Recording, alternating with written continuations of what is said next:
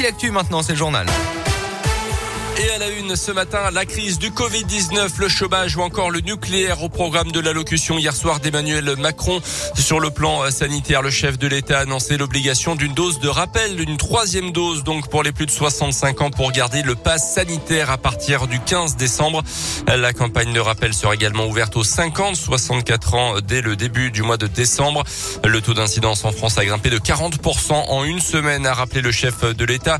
Emmanuel Macron qui est aussi revenu sur la réforme des retraites repoussées finalement à 2022 euh, concernant le chômage. Les allocations de ceux qui ne démontreront pas de recherche active seront euh, suspendues, a-t-il annoncé.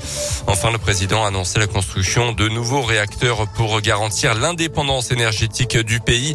À noter également sur le plan sanitaire le retour du port du masque obligatoire à l'école dans toute la France à partir de la semaine prochaine. Euh, ça concerne le Puy-de-Dôme et l'Allier. Il était déjà obligatoire dans une soixantaine de départements depuis la rentrée, dont celui de la Haute-Loire. En Auvergne, retour à la normale ou presque pour Roya Tonique. Comme beaucoup d'établissements recevant du public, le spa thermal situé à Roya a connu une année 2021 très compliquée. D'abord, il n'a pu rouvrir ses portes que le 9 juin et puis il y a eu la mise en place du pass sanitaire.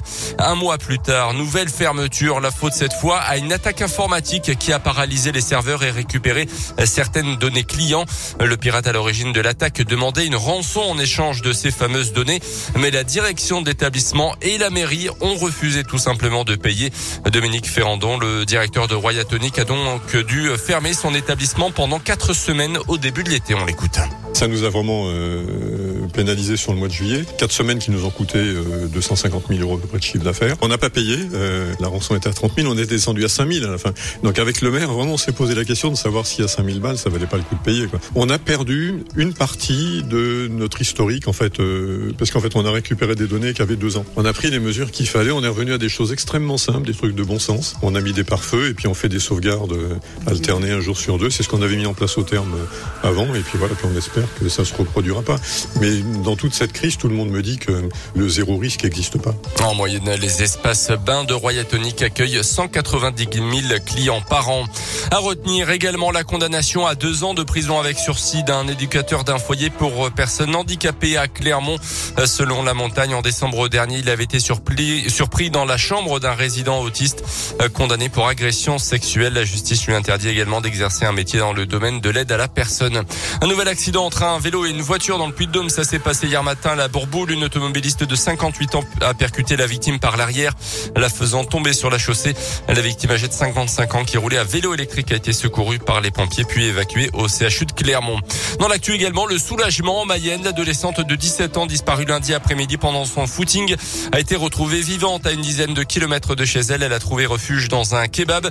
Elle est gratignée mais choquée, mais a priori indemne. Une enquête pour enlèvement et séquestration avait été ouverte. Elle se poursuit.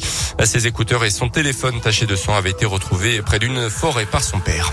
François Hollande à la barre au procès des attentats du 13 novembre 2015. Aujourd'hui, l'ancien président de la République devrait livrer son témoignage très attendu évidemment à la cour d'assises spéciale de Paris. Lui qui était en exercice en novembre 2015.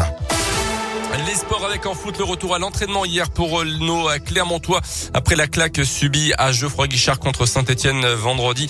Match amical contre Châteauroux, sixième de national, ça sera demain. Et puis en tennis, l'Open de Rouen dans la Loire, la défaite de Benoît Paire, sorti d'entrée contre un Néerlandais classé aux alentours de la 400e place mondiale. L'aventure folle de Gabriel Debru continue. Le Grenoblois de 15 ans seulement s'est qualifié pour le second tour qui commence aujourd'hui avec Gasquet contre son jeune compatriote Arthur Cazot. Merci beaucoup Colin.